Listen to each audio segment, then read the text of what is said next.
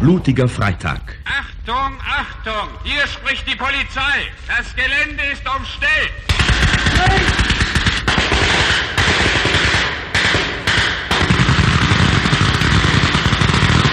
Die Kriminalstatistik zeigt, dass die Gewaltverbrechen jährlich um mehr als 10% zunehmen. Diese Entwicklung geht uns alle an. Sie kann uns jeden Augenblick in den Mittelpunkt blutiger Geschehnisse stellen. Keine Bewegung! Ich will raus! Ich will raus! Ich kann nicht mehr aus! Zurück, Leute! Es geht in eine Handgranate!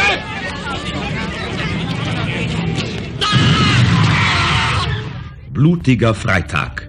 Ein realistischer Actionfilm von Rolf Olsen mit Gila von Weitershausen, Amadeus August, Christine Böhm, Ernst Hilbig, Renate Roland, Gianni Macchia und Raimund Harmstorff. Wenn man etwas so blöd anfängt wie die in der Prinzregentenstraße oder die in Köln. Ohne Absicherung, ohne Überraschungseffekt, ohne Rückendeckung durch eine unkontrollierbare Aktion.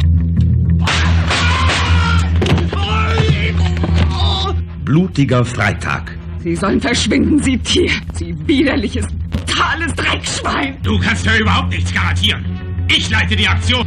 Hört zu, die sind hinter uns her. Scheiße. Verbrechen ist so ansteckend wie die Pest. Niemand kann ein solches begehen, ohne dafür bezahlen zu müssen.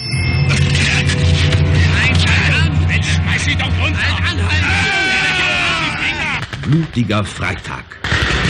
Hallo und herzlich willkommen zur Episode 223 des Bahnhofskino Podcast. Mein Name ist Patrick und bei mir heute Abend zwei ganz besonders liesige Gäste aus dem fernen Norden, Nordosten, aus Rostock eben, verdammt. Der äh, Max. Hallo. Und der Christian. Hallo. Ja, hallo. Von Wiederaufführung, das sollte man nicht unerwähnt lassen. Ja, wir machen auch was mit Podcast. Auch was ein Podcast. Wiederaufführung, dazu stehe ich auch und es wird auch bis in alle Ewigkeit so bleiben, solange es diesen wunderbaren Podcast gibt. Ja auch einer meiner äh, absoluten Lieblingspodcasts mit einem Filmprogramm nach meinem Gusto, der hier nochmal an dieser Stelle wärmstens empfohlen wird und auch nochmal so am Ende, glaube ich. Ach, Dankeschön. Wir, Patrick. wir schalten diesen Satz jetzt vor jedem unserer Ja. Podcast-Folgen. Und, und Patrick, äh, Badowskino gehört auf jeden Fall zu den Podcasts, wo wir gemerkt haben, ah ja, okay, sowas ähnliches können wir auch machen, nur mit noch älteren Filmen. Und mit noch besserer Technik. ja, das, das kam aber auch erst. Du darfst auch mal mit Genuss unsere ersten 20 Folgen hören. Ja. Da sind lustige Sachen bei. Immerhin sind die noch hörbar im Ungleich zu unseren. Aber lass uns über, lasst uns über schöne Dinge reden. Ja. Lass uns über einen, einen Mann reden, dessen Virilität ganz äh, Deutschland, das ganze, die ganze Bundesrepublik überstrahlt. Sei es Anfang der 70er Jahre, sei es bis heute in einer wirklich luxuriösen Restauration des äh, Films, dessen, wollte gerade sagen, äh, äh, Name seinen Titel ziert, aber ziert, das ist aber nicht so. Der Film heißt nämlich Blutiger Freitag. Über die Restauration wird später noch zu sprechen sein. Der Film ist äh, ein 1972er Meisterwerk, äh, Werk, wie auch immer, von Rolf Olsen und die Hauptrolle dieser, dieser, dieser, dieser, dieser, diese Erscheinung namens Heinz Klett wird gespielt von äh, Raimund Harmsdorf. Und äh, ja, damit ist eigentlich schon mal so der, der erste Schritt getan zur, zur Rezension selbigen Films heute Abend. Ja, es, ist, es müsste eigentlich Heinz Klett der Film heißen, nicht? Aber Heinz Klett, der Film.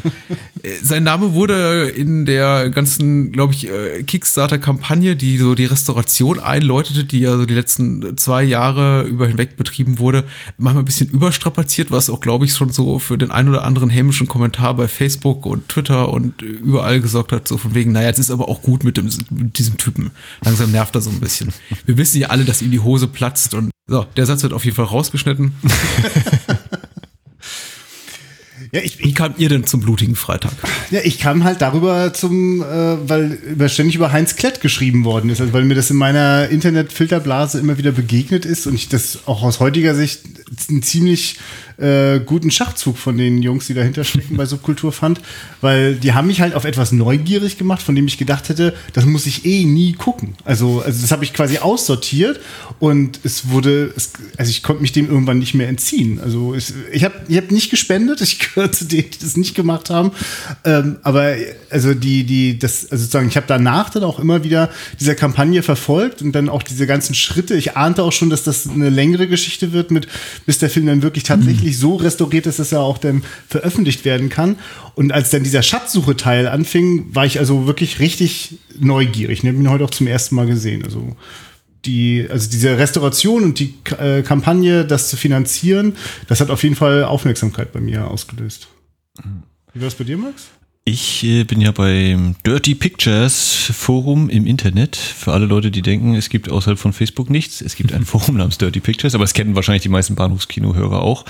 Äh, und da ist ja auch Subkultur Entertainment eben aktiv und da bin ich dann schon ja, zum Beginn dieser Kampagne drüber gestolpert und habe mir gedacht, oh, was liegt hier neben meinem Tisch? Geld?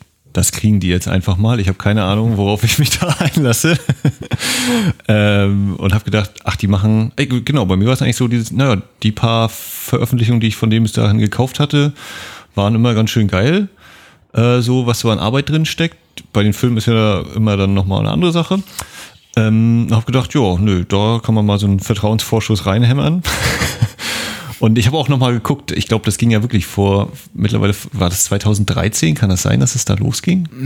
Oder ist das schon Es zu, also also die Kickstarter-Kampagne war definitiv später. also das, das war auf jeden Fall so, und als die Kampagne dann auch durch war, das war ja relativ schnell, glaube ich, abzusehen, dass die ein Erfolg wurde. Und dann äh, dauerte das ja sozusagen noch ein paar Jährchen, wo ja auch immer mal wieder so Unmutsbekundungen mancher Menschen kamen, wann kommt er denn jetzt? Und lalala, wo ich immer so dachte, ja, lass die doch machen. Also bei mir war sowieso immer, das ist, ja, wenn es jetzt länger dauert, was soll's? Ich habe diesen Film, der ist von 72, jetzt fünf Wochen, fünf Monate, was soll's? Okay, fünf Jahre wäre dann wirklich ganz schön fett geworden, aber es war, ich hatte auf jeden Fall nie das Gefühl, da sehe ich nie was und äh, ich hatte eigentlich immer das Gefühl, na, die Jungs machen das halt so gründlich und das braucht nun mal seine Zeit und deswegen äh, ich habe eh noch drei Teile meines Regals vollstehen mit Filmen, die ich immer noch nicht geguckt habe, seit ich sie gekauft habe. Also warum sollte ich mich da jetzt heiß machen? Wann kommt dieser Film endlich raus? Einen Tag früher oder später. Das war mir immer so.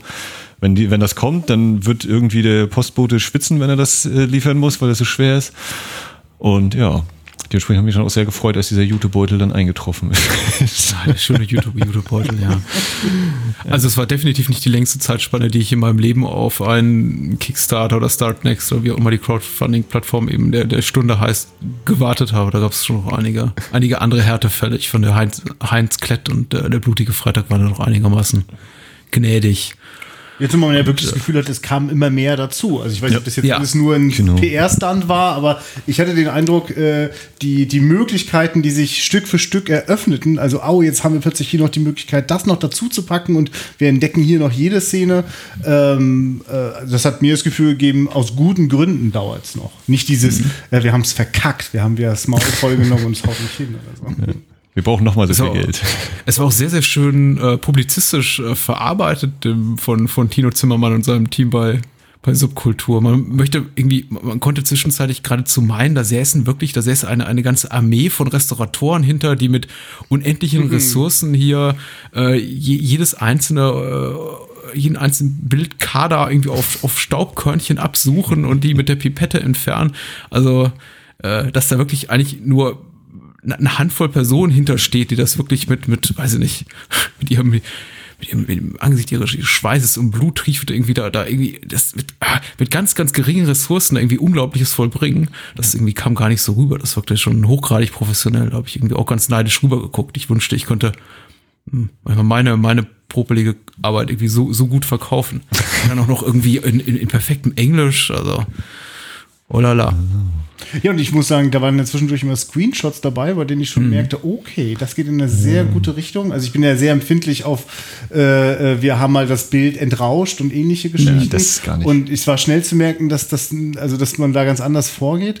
Ähm, also ta tatsächlich ganz, also eigentlich ja nur quasi ganz natürlich und, und erhaltend, aber das ist überhaupt nicht die Normalität. Ich empfinde, Mhm. also die Bildqualität, die ich heute jetzt wieder gesehen habe, also das ist alles andere als üblich, wenn ich einen 70er Jahre Film äh, äh, auf Blu-ray gucke. Also das, also es ist erstaunlich. Ich wusste auch gar nicht, also äh, ähm, dass es sozusagen auch so eine so eine kleine Gruppe nur von von Leuten ist. Aber ja klar, wer Na, also soweit ich das LSP Medien ist ja für die für Bild und Ton Restaurierung verantwortlich und die haben sich glaube ich mittlerweile auch schon einen ziemlich großen Namen, also verhältnismäßig großen Namen in der Branche gemacht. Wenn ich jetzt immer mal so sehe, Ein, ein, einigermaßen groß, aber ich meine, die hatten jetzt wirklich nicht viel, weder, weder finanziell noch irgendwie, sagen wir mal, also äh, keine großartigen finanziellen Mittel. Ich glaube schon, es wurde von einem relativ kleinen Team alles gestemmt und äh, Tino ist ja auch so einer, der ungefähr noch jede, jede, jede DVD selber eintütet. Also das sollte man alles nicht unterschätzen bei dieser ganzen Sache. Das hatte ich auch bei der Kickstarter-Kampagne gedacht. Das ist jetzt nicht so viel Geld, also jedenfalls im Vergleich zu, zu dem, was da jetzt an Arbeitsleistung gerade reinfließt. Mhm. Ich, äh, ich, so habe ich auch den Eindruck, dass gerade die Deutsche Vita auch jetzt, das ist ein Projekt auch aus Leidenschaft. Dort werden mhm. keine, keine Gewinne, keine großen Gewinne gemacht, oder? Also er hatte mal, glaube ich, irgendwann geschrieben, der einer der Knackpunkte war dann Mädchen mit Gewalt. Da mhm. ging es plötzlich, also mit dem einmal die Umstellung oder Ergänzung mit Blu-ray und äh, Mädchen mit Gewalt ging dann irgendwie so durch die Decke, der war dann auch relativ verhältnismäßig schnell bei denen ausverkauft. Und das war quasi mit einer der Wendepunkte. Bis dahin hatten sie auch überlegt, das Projekt schon komplett auch einzustellen, weil es eben sich nicht rechnet, auch nicht querfinanziert oder was ich. Ich meine, zahlenmäßig habe ich da auch keine Ahnung, deswegen ist es so alles. Ja, man hat, man hat inhaltlich auch ein bisschen umgeschlagen. Ne? Man ist ja der, die, die ganze Edition, die Deutsche Vita fing ja an mit diesen, mit diesen St. Pauli-Kiez-Filmen. Ja. Einer auch, äh, ich glaube, auch einer von Rolf Olsen war, glaube ich, auch dabei. Mhm. Ähm, was, was, was? Fluchtpunkt St. Pauli? Ich bin mir nicht mal ganz sicher aber auf jeden Fall irgendwie auch eines, eines seiner früheren Werke. Und es war irgendwie thematisch schon sehr, sehr eindeutig in irgendwie eine, eine bestimmte Richtung gehen. Und ich glaube, man hat sich dann auch, auch, vielleicht war da auch ein bisschen strategische Überlegung hinter, ein bisschen mehr für irgendwie eine potenziell breitere Marke geöffnet, dem man gesagt hat, okay, man geht vielleicht doch ein bisschen in die, die etwas äh, anspruchsvollere Sleaze-Ecke, wie sowas gibt und versucht da irgendwie den Brückenschlag zu schaffen zwischen, äh, ja, äh, Exploitation-Kino, aber eben doch irgendwie auch etwas für den, ja, gehobeneren Filmgeschmack. Und äh, also nicht ganz so nischig, möchte ich mal sagen, wie äh, wenn es Nacht wird auf der Reeperbahn. Den sicherlich viele, viele Menschen mögen und eben auch damals in die Kinos entsprechend gegangen sind, für den aber, glaube ich, heutzutage nur noch die wenigsten bereit sind, 30 Euro auszugeben, um ihn zu Hause anzugucken. Ja, was war noch? Also mit Zinksäge für die Goldjungen ging das, glaube ich, los. Reeperbahn, mhm. dann. Fluchtweg St. Pauli. Das war der Staute, genau. Genau, von Wolfgang Staute, der war auch in der deutschen Der war die dritte, genau. Das war die drei. haben wir auch in Folge 80 bei der Wiederaufführung. Ich wollte das nur mal einbauen. Ja, dann eben, ja, dann, und dann kam eben Roger Fritz. Und ich, äh, also, wer, wer das in Dirty Pictures Forum noch nicht verfolgt hat, denen sei natürlich auch noch gesagt, wie, ich, ich bin sehr gespannt, ob und was da mit Dominik Graf noch geht. Also, das ist immer wieder so ein, ein Gespenst, was da so durchflattert und ich habe jedes Mal die Hoffnung, dass da was passiert, denn wie gesagt, hier die, die Katze-Veröffentlichung von vor ein paar Monaten mittlerweile schon wieder, die existiert für mich nicht. Ich hoffe auf, ich hoffe auf Subkultur, weil andere, also alles andere ist unwürdig, muss man ganz klar so sagen. Das, äh, ich fand es ja fast schon niedlich naiv, wie einige Menschen gehofft haben, als es dann hieß, Eurovideo bringt eine, eine, eine Katze äh, Blu-ray raus, die dann gehofft haben, oh, hoffentlich endlich mit Dominik Graf Audiokommentar und 90-minütigen Making-of und so weiter und so fort. Ich dachte, habt ihr irgendwie, weiß nicht, letzten Jahre gepennt? Habt ihr nicht irgendwie eure, eure, eure geschnittene 4 zu 3 äh, äh, Vollbildfassung von die Katze zu Hause im Regal. Was erwartet ihr? Also was mich da am meisten auch wirklich geärgert hat, richtig, waren so diese widersprüchlichen Angaben, weil ich glaube, bei der Facebook-Seite hat er bei Eurovideo einer nachgefragt, wie es ist so mit Abtasten. Und dann, meinten, dann haben die noch so geschrieben, ja, ist von 35 mm abgetastet. Dann habe ich ja auf ja, der... Die alte Beta-Kassette, die sie im Fernseher anstand haben, war mal von der... Ja. Dann war noch hier äh, auf der Webseite stand dann aber schon 1080i, wo ich schon dachte, ja, alles klar.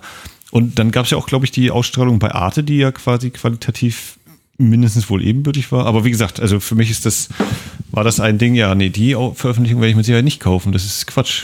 Das, pff, ich möchte das schon in der sorgsamen, qualitativ hochwertig, nahezu unerreichbaren Behandlung aller Subkultur. Und die eben halt auch ja sagen, sie sind total heiß auf Dominik Graf. Und die ist nicht unerreichbar, die ist nur einfach total unpopulär. Das ist, also, oder unpopulär bei den Studios, die das, das produzieren. Also, ja. das, was die da jetzt gemacht haben, ist jetzt nicht unmöglich. Es ist, also, der, das Unmögliche daran ist, dass sie für so wenig Geld und in so Handarbeit mit so wenig Leuten machen. Äh, aber machbar wäre das. Also, aber es gibt halt sowas wie, äh, nee, das rauscht so und, äh, also, oder vielleicht gibt es auch eh diese Aversion gegen, warum überhaupt irgend noch eine fünfstellige Summe in die Hand nehmen, wenn mhm. wir doch jetzt hier schon das Master rumliegen haben. Mhm. Naja, und bei Graf hatten sie dann auch mal so einen längeren Text noch, oder hatte Tino noch mal so einen längeren Text geschrieben, eben, äh, dass da es teilweise eben auch eigentlich schon Absprachen gab, aber irgendwie dann, ja, das leider nicht sich so ergeben hat, bis jetzt. Und dann hatte ich eben noch mal so nachgehakt und kann natürlich auch, alle anderen sind ja auch so scharf auf die Kasse und was nicht noch alles. die Sieger und alles, was mir auch noch so fehlt von Dominik Graf, ich habe eigentlich auch noch nichts gesehen. Außer der Katze. Also von der Katze kann man zumindest behaupten, dass es mal eine adäquate äh, DVD-Veröffentlichung gab. Die war zwar auch nicht brillant, diese FAZ-Edition, die es gibt mit dem ja. äh, kleinen, kleinen, äh, mit der kleinen filmkritischen Betrachtung, die auch da drauf ist, von 20, 25 Minuten, die ist äh, einigermaßen einwandfrei, sie ist ungeschnitten, sie ist anamorph, sie ist im korrekten Bildformat.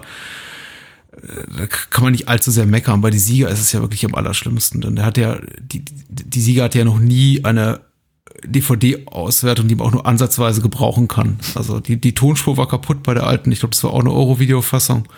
Also eigentlich nicht, nicht, nicht anhörbar.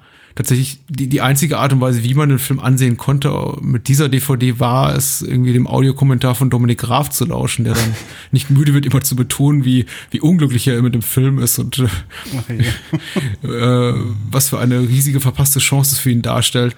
Aber tatsächlich ist irgendwie auf, auf der Tonspur mit seinem Audiokommentar noch so der Originalton im Hintergrund besser zu hören als äh, auf der tatsächlich regulären Tonspur, die ja so schlecht gemischt ist, dass äh, man irgendwie entweder gar nichts hört oder angeschrien wird. Und äh, viele benannten das irgendwie auch schon so als Stilmittel von Graf, der immer sehr viel Wert legt auf ähm, eine bestimmte Art der, der, der, der Tonaufnahme und irgendwie diese Stimmen natürlich einzufangen, irgendwie eben auch die, die ganzen Fluktuationen so lautstärke technisch äh, der Stimmen irgendwie adäquat wiederzuspiegeln, wie möglichst naturalistisch und äh, ist es aber nicht, ist einfach nur eine scheiß Mischung.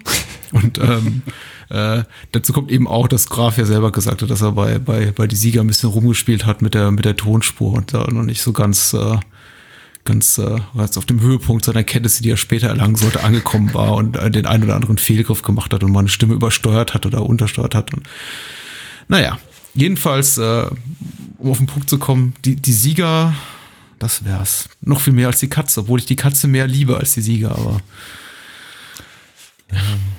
Ja, man ich habe ihn seit äh, 94 oder 95 nicht mehr, äh, seit ich ihn im Kino gesehen habe. Ich war irgendwie einer von den drei Leuten, die tatsächlich ins Kino gegangen sind, in, in den Film, nicht mehr in ansehbaren Fassungen gesehen. Und das ist schon trist. Ja, äh, vom Hölzchen auf Stöckchen. Wir waren eigentlich bei Blutiger Freitag. Genau. Worum geht's da eigentlich? Worum geht's da eigentlich? Jetzt haben wir auch adäquat Subkultur gelobt und Ja. äh, sind auch äh, in Zukunft bereit, die äh, nächste Kickstarter-Kampagne wieder zu unterstützen. Oder auch nicht. Und dann später zu kaufen. Das ist auch okay. Äh, wir beginnen mit der OFDB-Inhaltsangabe, wie immer. Etwas verspätet heute, aber jetzt kommt sie und zwar schreibt hier Dead. Ja. Okay, Max, äh, alter OFDB-Recker, äh, wie, wie heißt denn der User? Dead, Dead-Eyed? Deadite. Aber das sind, sind das nicht diese Viecher aus, oh Gott, Tanz der Aus- Teufel oder Armee der Ja. Finsternis irgendwie? Oh. Ist- Die Genrekenner unter sich. äh. Aber der ist mir auch nicht so häufig über den Weg gelaufen. Ich glaube, der war auch nur so zu den Anfangszeiten aktiv. Ja. Ähm, Deadite schreibt hier, Jahre 2002. Dem Gewaltverbrecher Heinz Klett, gespielt von Raimund Harmsdorf, gelingt es mit Hilfe seiner zwei Komplizen Luigi und Stevo aus dem Justizpalast Palast auszubrechen. Stevo wird dabei allerdings verhaftet. Die beiden übrigen planen weiter für den schon seit einiger Zeit beabsichtigten Banküberfall, bei dem auch Luigis schwangere Freundin Heidi helfen soll. Ihr desertierter Bruder Christian, der gerade aus einer Bundeswehrkaserne geflohen ist, stößt er aus Zufall zur Gruppe und soll den noch immer inhaftierten Stevo ersetzen. Also äh, schon sehr detailverliebt, die, die muss ich sagen. Die Waffen werden schnell organisiert von amerikanischen Soldaten, die in der Nähe von München stationiert sind. Doch schon auf der Flucht gibt es den ersten Toten und später beim Banküberfall spitzt sich die Situation zu, als Klett in der deutschen Finanzbank mehrere Geiseln nimmt. Draußen versammeln sich in der Zwischenzeit die ersten Schaulustigen und die Polizei entschließt sich letztendlich auf alle Forderungen von Klett, der seine Neigung zur Gewalt immer stärker erkennbar werden lässt, einzugehen. der blutige Freitag ist allerdings noch lange nicht vorbei. Ja. Aber der Film zu diesem Zeitpunkt schon so zu 80 Prozent, muss man sagen. Wenn hier die Inhaltsangabe endet. Ähm, sei es drum.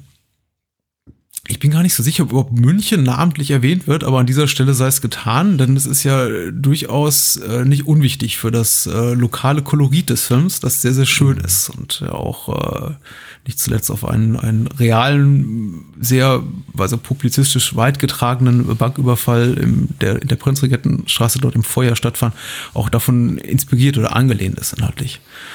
Ja, und Äh. ich weiß auch nicht, ob man es hört, ne, aber ich, ich sehe so einmal auf so ein Fußballstadion. Das ist das Olympiastadion. ja, genau. ja, okay, ist klar. Was noch gleich ganz andere Assoziationen weckt, weil war nicht 72 die Sache mit den Mhm. israelischen Sportlern und Dings? Ja. Ich bin mir nicht sicher, wann Blutiger Freitag rauskam, aber ich glaube, es wäre dem Film oder Rolf Olsen schwer gefallen, das irgendwie inhaltlich unterzubringen und sich davon nee, nee, nicht. Äh, Aber, aber es war auch, aber es war 72, ne? Die Ja, Olympischen Spiele 72, München. Oh. Ich, ich, ich, ich. ich muss mal wieder München gucken. So, genug abgeschwiffen. Genug abgeschwiffen. Äh, wie beginnt denn immer so ein Gespräch? Normalerweise fragt man irgendwie nach der, nach der intimen, frage ich nach der intimen persönlichen Beziehung, die man zu einem Titel hat. Jetzt ist es bei Blutiger Freitag so, ich habe irgendwie die große Sorge, dass ich der Einzige bin, der den Film überhaupt äh, vor relevanter Zeit schon mal irgendwie gesehen hat, äh, bevor diese Subkultur-Wiederveröffentlichung da auftauchte. Oder geht es euch da anders? Seid ihr alte, alte, alte Liebhaber, alte Vertraute vom Blutigen Freitag oder seid ihr erst in jüngerer Zeit zu einem Film gekommen? Nö, also wie gesagt, äh, ich bin sowieso erst durch diese Kickstarter-Kampagne und also für mich ist das äh, eigentlich das komplette Subkulturprogramm ist eigentlich äh, Entdeckungsreise. Kenne ich hm. alles nicht. Ja, und, und beim Blutiger Freitag, genau, ich vorher wirklich nicht, nicht wahrgenommen. Also, ich habe dann auch erst später mitgekriegt, dass auch schon länger die DVDs im Grabbelregal äh, mhm. rumlagen, ist mir nicht, nicht, nicht aufgefallen. Mhm. Nicht. Ich hatte immerhin den Seewolf äh, letztes oder mittlerweile vielleicht sogar schon vorletztes Jahr geguckt und konnte dann immerhin sagen, ach, das ist diese Kartoffelszene, von der immer alle sprechen. Ja. Hm. Und äh, wie ist das bei dir, Patrick? Also ist das was, was im Fernsehen denn, im Spätprogramm gelaufen ist? Oder, nein, nein, nein, nein. De de definitiv auch so eine Videoerfahrung relativ junger, jugendlicher Jahre. Ich kann nicht älter als 13, 14 gewesen sein, als ich den Film zum ersten Mal sah. Aber natürlich nicht in der Fassung, über die wir auch heute sprechen, die äh, einigermaßen explizit und auch äh, ja grenzwertig verstörend ist, möchte ich sagen. ja, Achso, kann man ja mal sagen. Ne? Wir haben alle die Langfassung geguckt, ne? Auf jeden Fall. Die Langfassung, ja. ja. Die mit den wertvollen neuen Szenen. Genau, die enthält explizite Szenen, die es vorher nicht gibt. Die enthält, glaube ich, diese Schlachthaus-Sachen zum Beispiel. Also behaupte ich, ich weiß es gar nicht genau. Hm. Ja. Okay. Ja. Äh, es, es gibt ein paar, noch, noch ein paar weitere kleine Momente. Ich glaube auch die, die Szene zwischen, oh Gott, Jetzt hätte ich mich mal besser informieren sollen vorher, aber ich, ich, ich meine auch, weil ich jetzt beide Fassungen gesehen habe in kurzer Zeit, die, die Szene, in der äh, Rolf Olsen selbst höchstpersönlich einen, einen Kunden spielt bei dieser Tankstelle, Schrägstrich Autowerkstatt ja. und da den armen Luigi auf übelste, auf übelste beleidigt, ist, glaube ich, auch nur in der Langfassung enthalten. Ah, okay, weil das ist ja auch richtig rassistisch. So. Ich, ich, ich, schön, was ja. so mal am Rande so passiert. Ja, das ist richtig ja? schlimm. Ja, das ist richtig schlimm. Voll durch. Ja. Das ist eben auch so. Für mich immer eines der, eines der markantesten Elemente des Films ist, wie wie zynisch, wie nihilistisch die, diese, die, die, die ganze Atmosphäre dort ist, das ganze Zeitkologie, die Charaktere, die sind irgendwie alle so, so, so verloren, allen wird übel mitgespielt, alle sind irgendwie gestrandet, in irgendwie gestrandete Existenzen, selbst wenn es ihnen einigermaßen gut geht, äh, lamentieren sie ihr Dasein, das ist alles so schlimm und ist alles so aussichtslos, also selbst wenn sie irgendwie einigermaßen sichere Jobs haben und einige haben ja durchaus auch Grund zum Lamentieren, also Luigi würde ich jetzt keinen Vorwurf daraus machen, wenn er abends nach Hause kommt zu Heidi und sagt, so eine Scheiße, wieso tue ich mir das an? Und dann äh, ja, wird ja wirklich sowohl von seinem Vorgesetzten als auch von den Kunden wirklich übelst mitgespielt. Aber bei Heidi denke ich mir, ja, so, so, so eine ganz nette bourgeoise Existenz sich da aufgebaut. Ja, ich finde, man, man, hat so das Ganze gefragt, könnte man sich ja fragen, was hat denn bloß Heinz alles mal vorher durchgemacht, dass der jetzt so ist, wie er ist. Aber eigentlich so stellvertretend alle Figuren um ihn herum, äh, die er manchmal ja auch nur so belächelt oder, oder fast schon bemitleidet, so, ne? Das, ja. Die sich noch so versklaven lassen. Also Heinz ist ja, einfach ja, schon ein Schritt Opfer, weiter. Ne? Du Sklave des ja, Systems. Genau. Heinz ist schon ausgebrochen so und, und die anderen haben einen Haufen guter Gründe, das dringend mal zu tun. Das, also ich fand übrigens richtig beeindruckend dieser Moment in der äh, in dem Büro in der Bank äh, bei Heidi. Also weil ich da ja auch mit einer Technik konfrontiert bin, die, die ich so noch nie so. gesehen habe. Also wenn die dort äh, die, diese Computer, äh, die, die monitorlosen Computer diese Zahlenkolonnen rein. Echte EDV war das wahrscheinlich. Und, also das, das, das wirkt auf jeden Fall schon wie ein Ort, wo man entweder durchdreht oder zum total angepassten gar nichts wird. Ja. Und die Vorgesetzte, die dann auch wirklich so, ne, also so, so schön komplett überdreht, jedes Klischee. Ja, der werden wir gleich mal alle Zusatzleistungen streichen, wenn ihr hier nicht nochmal Überstunden schiebt. ah. Also äh, äh, wirklich mit am schönsten an den Bankszenen finde ich auch, welchen die, die erfahren ja einen richtig gehenden emotionalen Ausbruch, auch durchaus so ein bisschen auch im positiven Sinne, die ganzen Bankangestellten und Kunden, die konnten endlich mal richtig schon Dampf ablassen. So.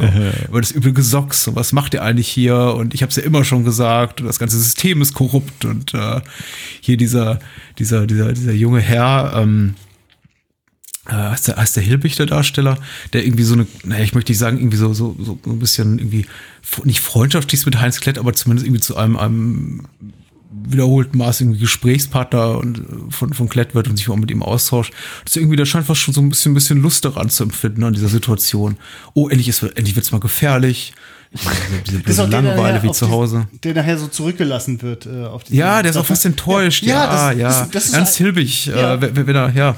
Also ich muss sagen, mein, mein Herz äh, war sozusagen in, in, in so äh, im Pausenmodus. Ich habe das so eher mit dem Bauch geguckt.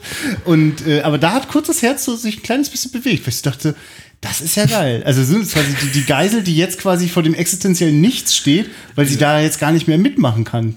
Also der, der hat sich ja auch eigentlich mit aufgemacht auf die Reise. Ja, stimmt. ja. Ach, der hat nur zu viel getrunken. Ist überhaupt ein sehr moralischer Film. Man wird ja am Anfang und am Ende immer wieder darauf hingewiesen. Ich finde auch, ich find auch dieses, dieses American History X-mäßige, dieses, äh, wenn du selbst nicht weißt, wie man aufhört, dann nimm irgendein Zitat und wir nehmen einfach Napoleon hier. Verbrechen. Ja, äh, Verbrechen ist so ansteckend wie die Pest. Niemand, ähm, niemand kann ein solches begehen, ohne, ohne dafür bezahlen zu müssen oder, Ja, ja. oder so ähnlich. Ja, aber wichtig ist der letzte Teil, genau. Es ist noch nicht mal, es ist noch nicht mal ein besonders schönes Zitat, weil es Nein. im Grunde eigentlich sehr, sehr platt ist und man sich doch in, in der Regel doch so ein bisschen ambivalente, weiß ich, auch wirklich, wirklich schlaue Zitate, äh, ja. Dann irgendwie Also ich- an solchen Stellen platziert, aber im Grunde sagt es eigentlich nur, wer, wer anderen eine Kuh begräbt, fällt selbst hinein. Ja, ich möchte jetzt einfach äh, unterstellen, dass Wenn Napoleon das gesagt ja, hätte. Verbrechen lohnt sich nicht. Das ist genau so ein Quatsch. Ja, natürlich. Und ich habe fast das Gefühl, das ist so, eine, so ein Zugeständnis an, an, an, an den Filmverleih oder an wen auch immer, der das am Ende dann auch äh, vertreten musste, dass das in deutsche Kinoseele kommt. Ich habe, also so wie Rolf Olsen zwischendurch ja wirklich genüsslich äh, äh, äh, alle Spitzen von, von, von Gewalt und Anarchie so auskostet und auch zwar und auch sehr sensationalistisch, also auch einfach Bock hat auf die Bilder, die das produziert, äh, dem also ich glaube, der hätte jetzt selber kein Interesse daran gehabt, dass man das jetzt noch in irgendeiner Form rechtfertigen muss, aller, also ne, nicht, dass ihr das jetzt nachmachen wollt. Also, Dafür stehen eigentlich ja schon die Schlussbilder an sich schon genug, ne? Dass das Verbrechen sich nicht gelohnt hat. ne, das weiß ich gar nicht. Wieso ist doch sehr heldenhaft, wie die da stehen. Findest du das? Findest du, also, ich finde Ja, die Moral, also für mich ist dann klar, die Moral von der Geschichte, Verbrechen lohnt sich nicht. Also da brauche ich nicht nochmal den, den Nachklapp als nochmal Text, der mir das, was ich eh schon gesehen habe. Aber Ich, mein, meine Moral ist, äh, was wenigstens noch ein Verbrechen, sonst lohnt sich das gar nicht.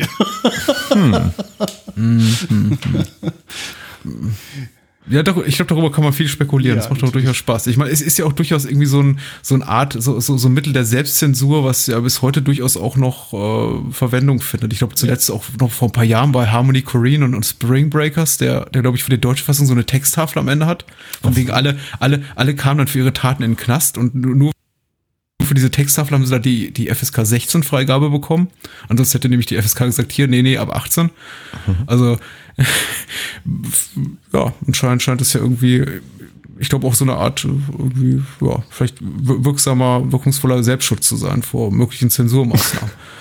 ähm, hier sind sie damit davor gekommen, klar, nötig wäre es nicht gewesen. Wobei man ja auch sagen muss, dass äh, die, die ganze Bande um Luigi, Heidi, Christian, aber eben vor allem Heinz, dass die so abgrundtief böse sind. Also ich meine, die sind ja wirklich, äh, vor allem Heinz, der hat ja überhaupt kein positives. Wesensmerkmal.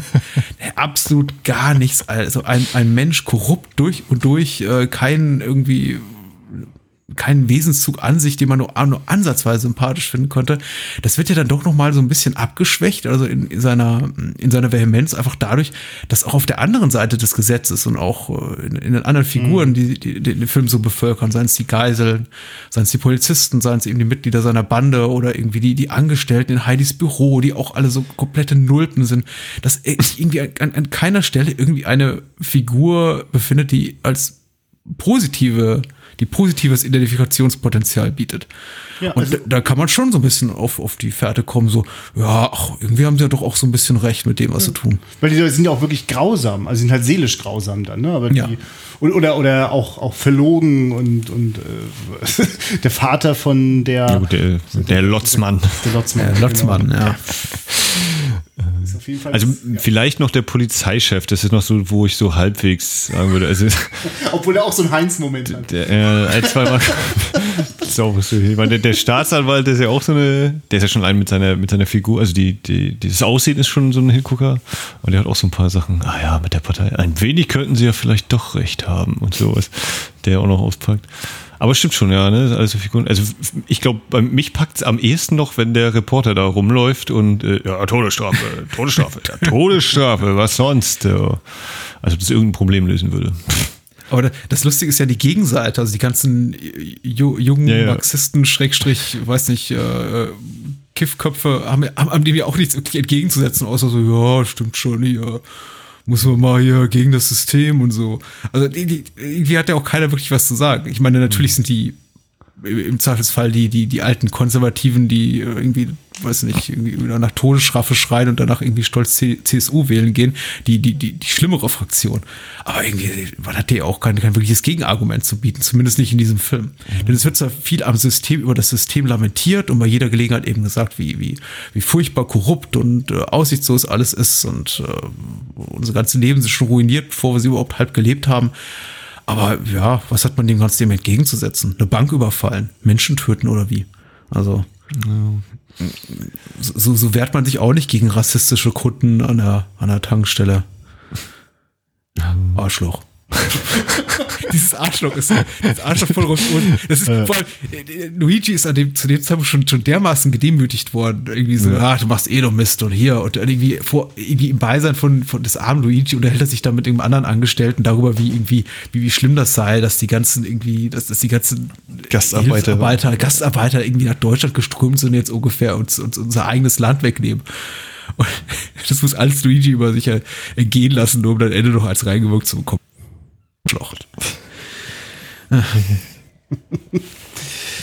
Ja, ich, ich meine, also bei Heinz ist natürlich für mich äh, überraschend, wie Heinz. in welche Abgründe das noch geht. ne? Also Mhm. äh, als wenn, wenn der dann hochgeht mit dem Mädel, dann dachte ich, okay, klar, jetzt kommt sowas. ja. Und äh, wie das weitergeht, also dass der dabei Ja. so, also nicht, also ich meine genau, im Grunde genommen ist das ja dann die die die extreme Szene, die sozusagen äh, äh, auf auf äh, den den Koitus zwischen Mann und Frau äh, schneidet. Was ist das genau? Ich sie gucke erst in die Augen von von von ihm und das ist dann sozusagen das Schlachthaus und wenn ich in ihre Augen schaue, dann bin ich im Softporno und An der Grenze. ja, wenn wir jetzt noch drüber streiten, wie viel Schamlippe harte Pornografie ist, aber äh, auf jeden Fall gibt's dann so ein, äh, genau, plötzlich wird es so, so fleischlich extrem in jeder Hinsicht. Und dann tötet er ihn auch noch. Das ist wirklich. Wo, wo, wohlgemerkt, es ist eine Sexszene, die dann dazwischen geschnitten wird zwischen zwei Frauen, was ich auch so Ja, ein bisschen, bisschen ja, richtig, ja. irritierend finde, woraus ich jetzt, jetzt auch wirklich selbst Ach, das, das findest Mal- du an dieser Szene irritierend? ja, das ist schon. Es gibt einiges Irritierende. Aber tatsächlich frage ich mich da, es gibt einige, einige Punkte, an denen ich die, die, die politische Agenda des Films oder die Haltung des Films auch nicht so ganz Ja. nachvollziehen kann, was ich aber dann irgendwie durchaus damit einfach verdauen kann, indem ich sage, ja gut, Rolf Olsen war kein politischer Filmemacher, der wollte eben einfach nur äh, ein, ein, ein, ein, ein Bild seiner Zeit zeichnen mit filmischen Mitteln, das ist ihm auch sehr gut gelungen. Warum sich jetzt aber gerade die äh, hier in, mit, mit dem furchtbaren Rollennamen Dagmar Neuss gestrafte äh, Daniela Giordano, auch eine Strafe, wenn man Daniela Giordano heißt, wunderbar und dann irgendwie für einen Rollennamen wie Dagmar Neuss verpasst bekommt, egal. Aber warum sich gerade Dagmar jetzt in, in so eine lesbische Sexfantasie flüchtet oder aber, was aber es wird ja irgendwie ihr- ange angedeutet, oder? Dass sie, dass sie lesbisch ist oder möglicherweise sein Das könnte. deutet Heinz in seiner unnachahmlichen Art an, ja. Ja, ich wollte, ich, ich, ich dachte eigentlich auch eher, dass es ihm eher tatsächlich auferlegt wird, so quasi auf, auf, auf erlegt wird von Heinz, weil sie eben ihn nicht ranlässt und äh, natürlich ist Heinz in seiner ganzen äh, Sensibilität natürlich dann sofort fühlt er sich berufen, die, die Schlussfolgerung zu ziehen. Ah, scheiß Lesbe. Aber, aber das habe ich tatsächlich, diese Behauptung, also die, die Menschenkenntnis des Heinz Klett hat mich an der Stelle einfach überzeugt, dass das nicht einfach reine Verachtung für diesen einen Mann war, der sie da so äh, zugeknöpft hat sein lassen. Also das habe ich an der drüber nachdenken. Vielleicht hatte Heinz ja auch immer recht eigentlich in dem Film. Natürlich. Ja, Genau. Der eine Polizist schon. ist ja. doch auf eine Art Knallfrosch getreten. Bitter. Ja, der Knallfuß. Ich meine übrigens, äh, genau, also weil, genau, weil, weil sozusagen Heinz äh, diese Frau umbringt, was ich nicht erwarte, weil dieses Kind plötzlich mit dieser Handgranate spielt, was mich durcheinander bringt. Äh, Und äh, äh, ja, genau, und immer wieder sozusagen die konsequente Garstigkeit der gesamten Umwelt. Also man auch wirklich das Gefühl hat, ja, diese, diese Verbrecher sind verloren, aber irgendwie ist diese ganze Welt auch verloren. Also, also das, das hatte mich, also das hat mich dann tatsächlich sehr positiv überrascht. Also einen Film, den ich jetzt, ich könnte mich ja jetzt hier auch ellenlang nochmal darüber auslassen, dass ich das handwerklich manchmal eine ganz schöne Zumutung finde. Ne? Aber äh, dass der äh, sich sagen, sich davon löst, weil, also, also ja, es ist manchmal echt beschissen platt gespielt und du kannst die Dialoge eigentlich keinem anbieten. Aber mit, mit also, aber ich habe doch keinen, also ganz selten sehe ich sozusagen so eine Konsequenz in der Beschreibung einer Welt. Und genau, mhm. es ist eben kein Zufall, wo spielt es gerade und in welcher Zeit spielt es mhm. gerade. Und das macht es wiederum total reizvoll und zu was ganz Eigenständigen. Hm. Ich sehe das eigentlich gar nicht, gar, gar nicht so, diese handwerklichen Defizite. Tatsächlich ist der Film, ja doch, ja, äh, gut, er hat kein, kein, kein, kein Filmpreis verdächtiges Drehbuch und äh, auch die, äh, sagen wir mal, Kamerafahrt und das gilt auch für die musikalische Begleitung ist eher zweckmäßig als. Oder auch mal ganz daneben. also bei der Kamera gibt es aber schon durchaus so ein paar Momente, wo ich auch denke, so, ja, doch. Es ist, es ist in Ordnung. Ich also es war jetzt, war jetzt natürlich auch keine Stümper, ne? Wo man jetzt auch nicht. Ich, ich, bin, ich bin nicht mehr ganz sicher, aber ich meine zum Beispiel, dass sie, sie es auch bei den Autofahrten jetzt noch nicht mal irgendwie Rückprojektion verwendet haben, sondern wirklich ja. mit dem Auto da durch die Nacht geguckt sind. Das, das ist schon schön. Und auch wenn sie da irgendwie dann die, die, die Münchner Straße da runter, runterlaufen und im Hintergrund dieses, mhm. ach, das, das freut mich jedes Mal, wenn man im Hintergrund so ein Schild sieht, da steht einfach nur Puff. Ja, ja, ja. ähm, das ist schon sehr schön ausgeleuchtet. Also der äh, Franz Xaver Lederle war das, glaube ich, der mhm. versteht schon sein, sein Handwerk. Also ich, ich möchte jetzt nicht irgendwie komplett schönreden, aber ich möchte so ein bisschen relativieren. Ich glaube, Christian meint auch nicht die ganzen Filme. Also ich, ich glaube auch so, gerade wenn, wenn so hier die, die, die, was, das, was ich so durch. Ich glaube, Christian meinte wirklich den ganzen Film. Also wenn hier die, das, was ich damals bei Schweigen der Lämmer erstmalig so kennengelernt habe, so die, die, das, wir gucken der Kamera direkt in die Augen, Geschichten des Fujimoto. ja, Auf genau. diesem Level bewegen wir uns da manchmal. Nee, äh. Also wenn der Heizklett das erste Mal in die Kamera guckt, denke ich, Entschuldigung. Gerade noch war der andere Typ im Anschnitt, dann kommt äh. Heizklett aus dem Klo und guckt mich an. Aber ab da merke ich auch, darum geht's. Also ich, ich habe dann auch nicht die ganze Zeit darauf gewartet, dass der jetzt handwerklich in irgendwas geht, was jetzt für mich stimmiger wäre, sondern äh, in, seiner, in seiner Unstimmigkeit ist das ja, also würde ich dem das sogar auch als Konzept durchgehen lassen, ja. Also das äh, also das hat ständig Ecken und Kanten und ist nicht sauber. Und genau, es gibt nicht so eine billigen Tricks wie, äh, äh also billig im Sinne von, äh, äh, wir, wir flüchten nicht aus der Realität mhm. und, und filmen von einer, von einer Rückpro oder so, ne? sondern wir sind immer da vor Ort. Und wir sind an echt schmuddeligen Orten, wo wahrscheinlich, also ich habe diese Straße mit dem Puff noch in keinem anderen Münchner Film gesehen. Also es gibt auch eine Lust daran, also Orte äh, zu nutzen und zu entdecken. Also alles sieht schmutzig aus, nichts ist geleckt. Also die hatten wahrscheinlich auch kein Budget, aber auch, ich glaube auch ernsthaft kein Interesse daran, irgendeine mhm. Postkartenversion von München da zu zeigen. Und das macht es auf jeden Fall äh, für mich sehr stimmungsvoll. Also und mhm. jede, jede Form von, äh, äh, weiß ich nicht, einem, einem sozusagen jeder, dass das jeder Schnitt ineinander greift und wohl komponierte Bilder oder so, das hätte gar nicht gepasst. Mir fällt dann aber auf, dass eben beim Finale nochmal aufgedreht wird. Der, wenn die Polizisten sich dem Versteck der verbliebenen drei nähern, wird es plötzlich, also gibt es eine Form, also gibt es eine mhm. Gestaltungsidee, sozusagen wie die ganzen Polizisten so ins Bild gerückt werden da, da wird nochmal kurz aufgedreht. Ich, hm. Kennt ihr die Produktionsbedingungen von dem Film? Es würde mich auch nicht wundern, wenn der in der sehr kompakten Zeit auch einfach gedreht worden ist. Also, die haben sich ja bestimmt nicht Monate jetzt Zeit für gelassen, aber wisst ihr nicht, ne? Also war, er war, er war ein, war ein mäßig groß budgetierter Film. Ich glaube irgendwie für, für, für Spieß und irgendwie seine, seine Lisa-Film. Eines irgendwie der, der, der Fuhrenwerke aus dieser Produktionsstätte und auf jeden Fall einfach so, also von, von Seiten der Produzenten eher so Massenware, aber jetzt nicht ohne Budget. Ich, einiges an Geld hinter und äh, ich meine, Harpensdorf wird jetzt auch nicht ganz billig gewesen sein. Er war irgendwie ein, zwei Jahre vorher hat er einen riesen Erfolg gehabt mit seinem Seewolf, der ja auch schon hier namentlich erwähnt wurde, zu Recht. Seine größte Rolle wahrscheinlich bis heute.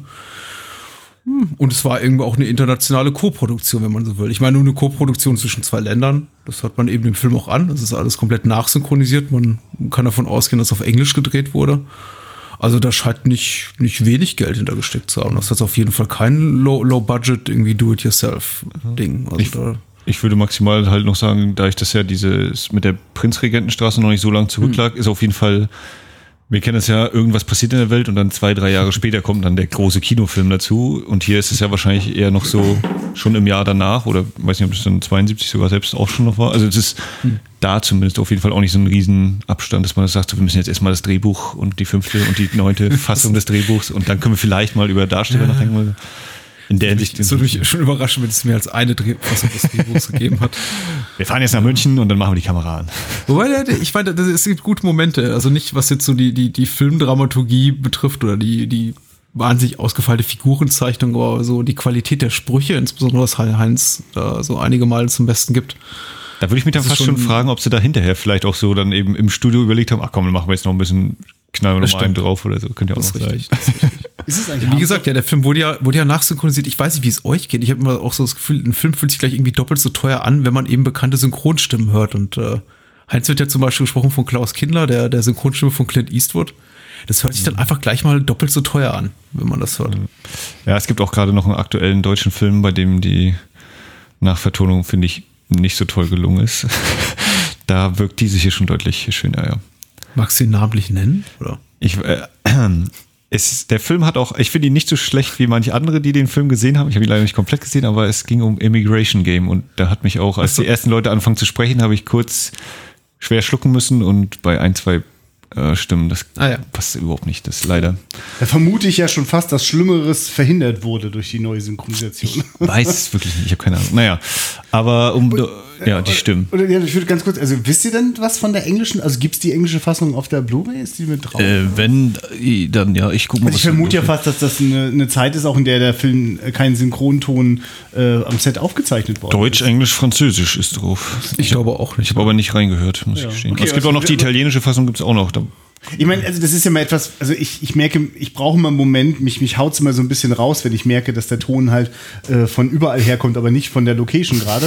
Und äh, finde das manchmal ganz spannend. Also ich habe das auch schon mal gemacht mit Italo-Western oder so, wenn ich manchmal mir eingebildet habe, ich, ich, es gibt ein paar Fetzen, entweder in Italienisch oder in Englisch, die dann tatsächlich vor Ort äh, aufgenommen worden sind. Das finde ich eigentlich immer ganz spannend. Also weil das, ich finde immer so von der ja, keine Ahnung, ich, ich mein, mein, mein, die, Diskrepanz zwischen Ohr und Auge ist da nicht ganz so groß. na, ich habe diesen Fetisch, ich mag äh, dieses Geräusch, wenn jemand Schritte macht, also die Schuhe auf Boden. Dieses Foley, also die dieses nachgemachten. Klack, klack, klack. Ja, ja, es ist voll total- davon. Und ich, ich, ich mag ja manchmal auch die, die Aufgeräumtheit einer Tonspur, die dadurch entsteht. Und Die war hier ganz oft so. Ne? Also äh, da gibt es halt den Wald und dann gibt es auch noch dazu noch einen Vogel und noch ein bisschen Rascheln mit den Blättern und das ist es dann auch. Du, Also, bei, den, bei den Krähen habe ich ganz kurz gedacht, ruft jetzt hier von Nil draußen hier gerade jemand? Ach so, äh, ja. Ich mir nicht sicher, ob ein Vogel. Ich, ich finde es ja immer faszinierend, zurückzublicken und irgendwie bereitet mir das auch mal so ein wohliges Gefühl im Bauch, weil ich sehe, auf welche, welche, welche wirklich auch sch- schwerwiegenden, anstrengenden Schritte man unternommen hat, um irgendwie Geld zusammenzukratzen für einen Film, in dem man eben gesagt hat, hier, das ist jetzt eine, eine deutsch-spanisch-italienische Co-Produktion, Mhm. in dem Fall jetzt hier eine, eine deutsch-italienische Co-Produktion, sich wirklich die Mühe gemacht hat, da äh, italienische Darsteller, Mhm. in, in, sagen wir mal, das ist ja alles in Originalschauplätzen gedreht. Ich wollte sagen Bavaria Filmstudios, aber ich glaube nicht, dass irgendwie überhaupt irgendwas in Studioschauplätzen Äh, die, die, die Ausfahrt vom Polizeirevier ist, glaube ich, das Hauptgebäude von Ari oder so. Ist in dem Location. Also man kann ja hier diese Location-Tour machen und da hat das, da hatte ich mal zum Glück es geschafft, kurz reinzugucken. Und äh, das ist irgendwie das also das ist dann, ich habe schon wieder den Namen vergessen, welche Straße. ja, das wäre jetzt ganz wichtig. Ja, ja. Na, da wo heute noch Ari ist. ja, ja.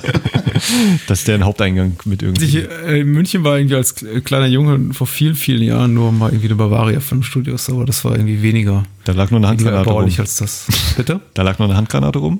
Ja, da war keine Handgranate rum, da war das, da war das Boot von, von Wolfgang Oh ja. Petersen, da war, äh, da stand Fucho rum, der schon ordentlich abgegriffen war. Auf dem konnte man dann sitzen und äh, vor so einer Bluescreen-Leinwand. Aber der, ist der nicht auch in Babelsberg? Oh Gott, oh Gott. Da gibt es, glaube ich, auch nochmal genau. Ich Fucker. Ja. Das kann sein, das kann sein, dass sie den dann noch hingekarrt haben, aber der war bestimmt damals nicht in Babelsberg. Nein. Äh, nur gut, zurück zum Blutiger Freitag.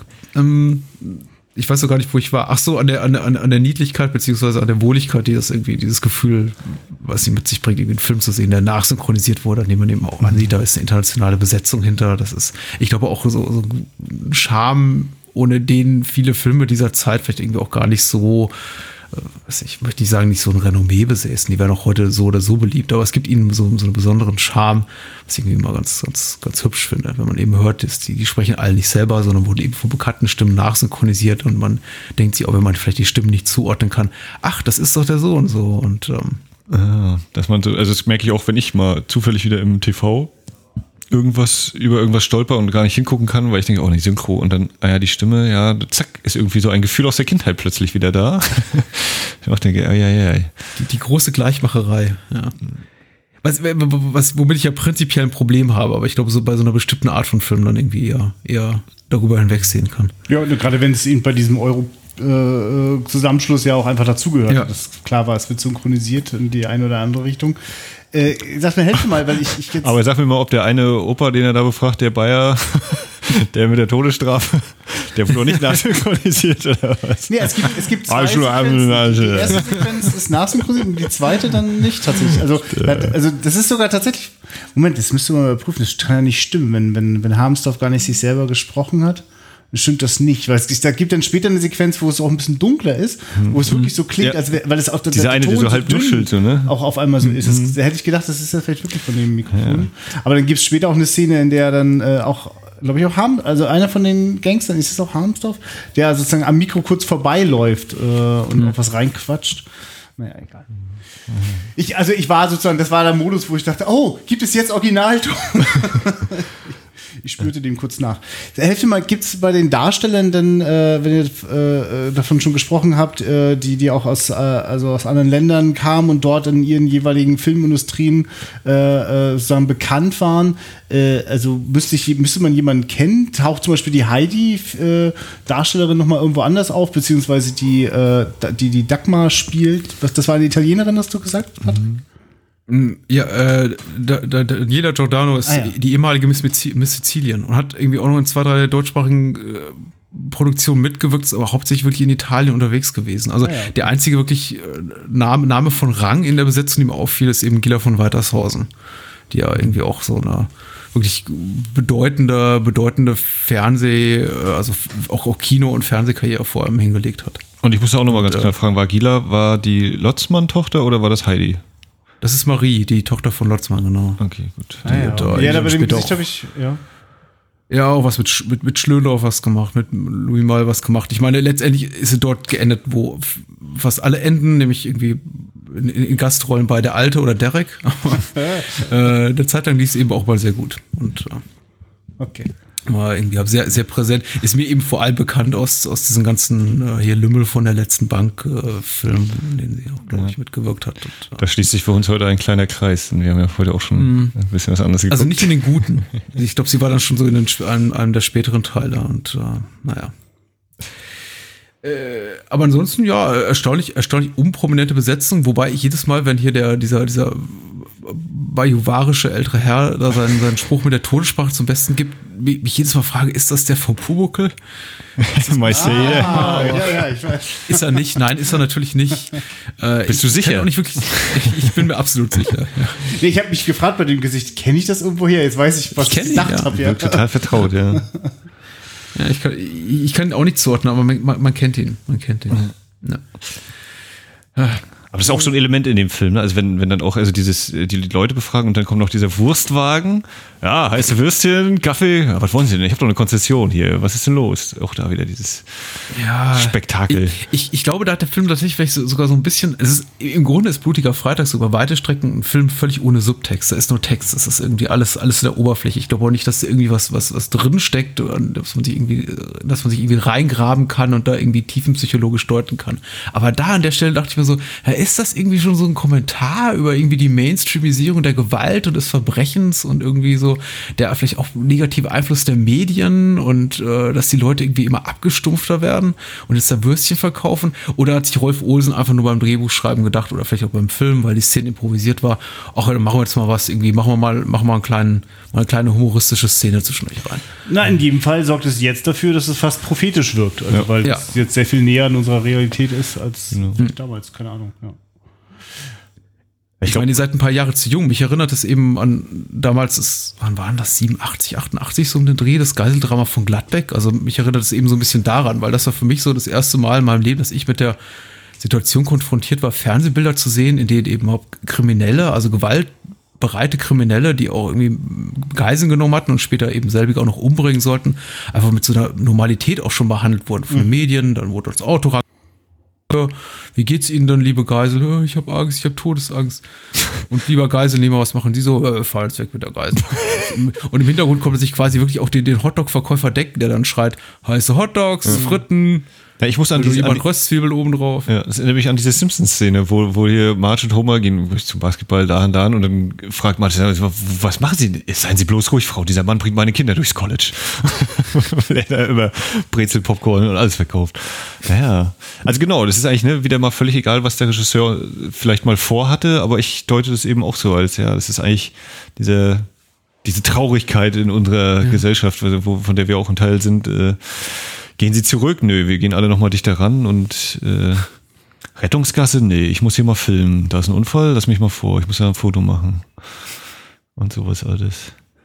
Ja, ich meine, es ist eine gewisse, äh, es ist ja total unverstellt. Es wird einfach alles sehr eins zu eins, äh, äh, wird's reingehauen, es wird alles ein kleines bisschen aufgedreht, so, ne? Alles wird so ein bisschen äh, klein, also, ein, ein, also, ja, also es wird mit voller Lautstärke und manchmal ein bisschen drüber gezeigt. Und das erzeugt quasi, wenn wir jetzt 40 Jahre später drauf gucken, ja, ganz schön nah dran. 50 Jahre später Ja. schon, ja. Ja. Ähm, 50 Jahre. 45, bis genau der Mitte. 45, ja. Dann genau mittendrin, ja. Ja, das ist dann auch, so wie eben Heinz sich einmal weit vorbeugt, aber wir nur seine Hose sehen, die immer dichter Ja.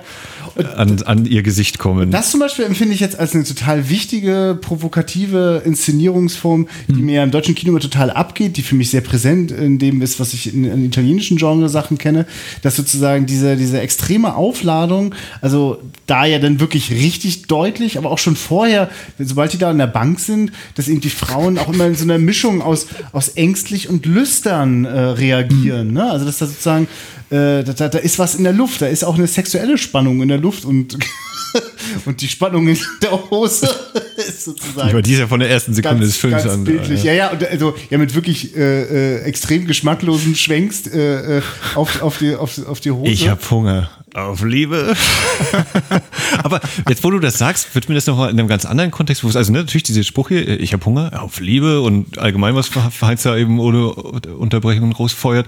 Aber vor allem, dass die andere ja einen Herzkrampf hat und daran stirbt. Äh, Also auch das ja quasi die, wenn man das jetzt mal so auch wenn da vielleicht Die gar kein. Subtext ist, äh, das, das ist die Emotion, die blanke Emotion, das Herz, mehr geht nicht. Und das ist das, was dann sie da außer Gefecht setzt. Na, ich meine, äh, was erleben wir denn für eine Welt? Also die ist unglaublich feindselig gegenüber denen, die irgendwie für was Individuelles irgendwie sich was einfordern. Also ich mache das jetzt vor allem an dieser Bankenszene mit Heidi, glaube ich, immer noch fest, Mhm. weil das da ja sehr, sehr minutiös durchgespielt wird. Also wir erleben, also es gibt Also kurz nochmal, um das zu unterscheiden. Also Bankenszene meinst du ihren Arbeitsplatz, Ja, ja, Bank, genau, ne? Nur ja, nicht, ja. nicht, dass wir jetzt mit dem Überfall Ja, da. genau. Und da erlebe ich einfach, also es gibt eine ellenlange Kamerafahrt über das alles durch. Also Mhm.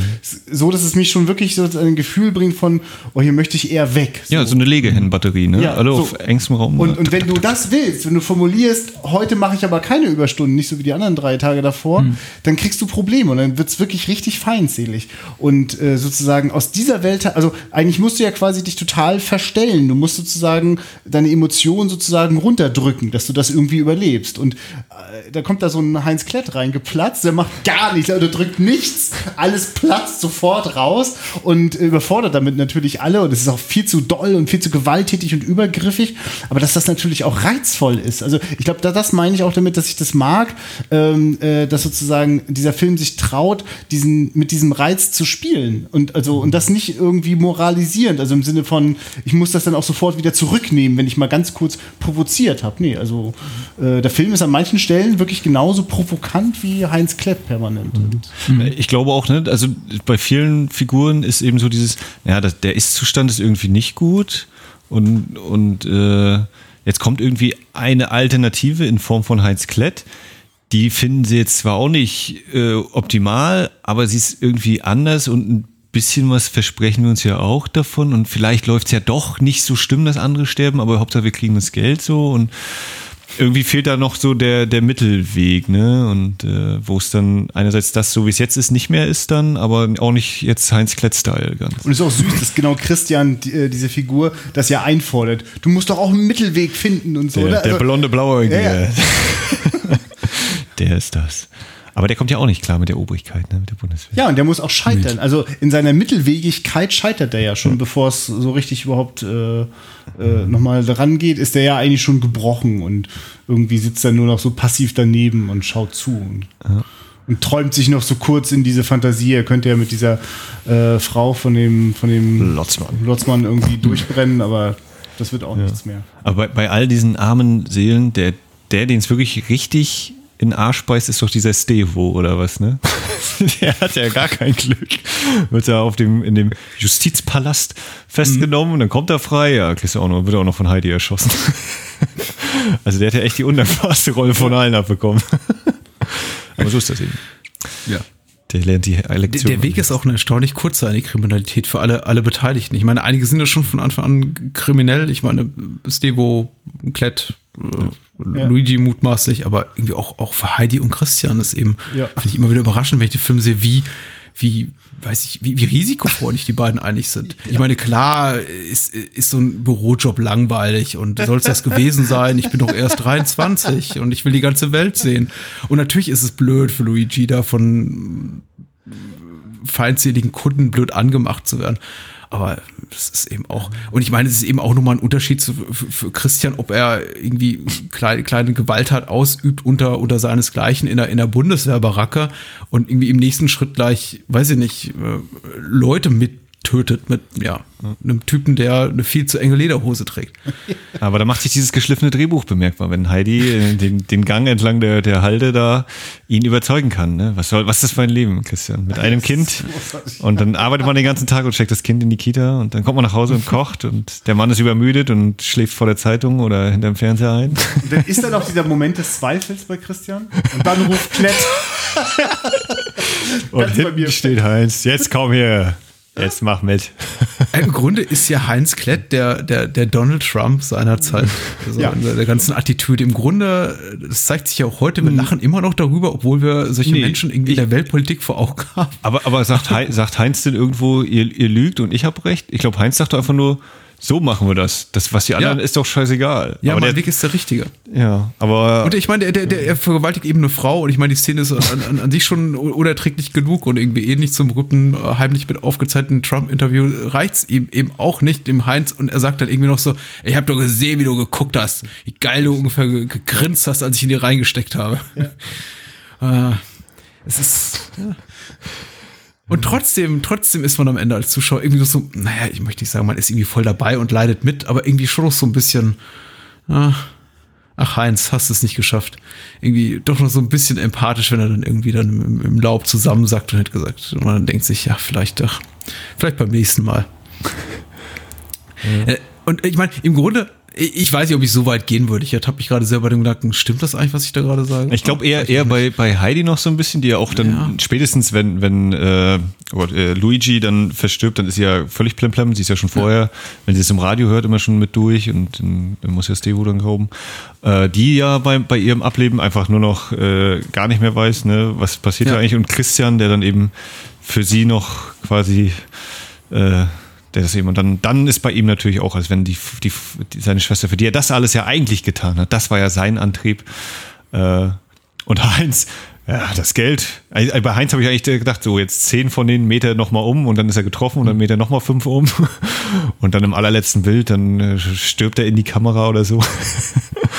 Aber da- dann schon eher bei, bei Christian und Heidi, dass man so dieses, ah ja, da sind sie aber auch scheiße, da, die, die Scheiße am Schuh haben sie aber auch nicht mehr abgekriegt, die Mädels.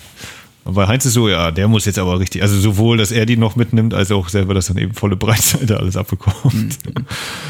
Das passt zu ihm. Wenn er, wenn er jetzt nur mit einem kleinen Schüsschen getötet worden wäre, hätten wir uns ja auch gesagt, oh, das ist ja jetzt aber auch ganz schön wenig für diese ganze Runde. Ich bin auch doch, also ich bin je- doch wieder jedes Mal auch darüber erstaunt, wie explizit gewalttätig irgendwie Heidi das Zeitliche segnet. Also normalerweise, es gibt auch durchaus Ausnahmen, aber äh, doch irgendwie so eher auf Seiten der Filmemacher eher dazu geneigt ist, beim, beim Tod von Frauen und Kindern vielleicht nicht irgendwie ganz so krass drauf zu halten. Aber Heidi, zumindest in der Langfassung, ja, das ist schon, das hat schon so, so Sam Peckinpah-Niveau. Das ist auf jeden Fall, also gerade diese finalen Dinger, ja, ne, die sind ja, da kommt die Zeitlupe auf einmal.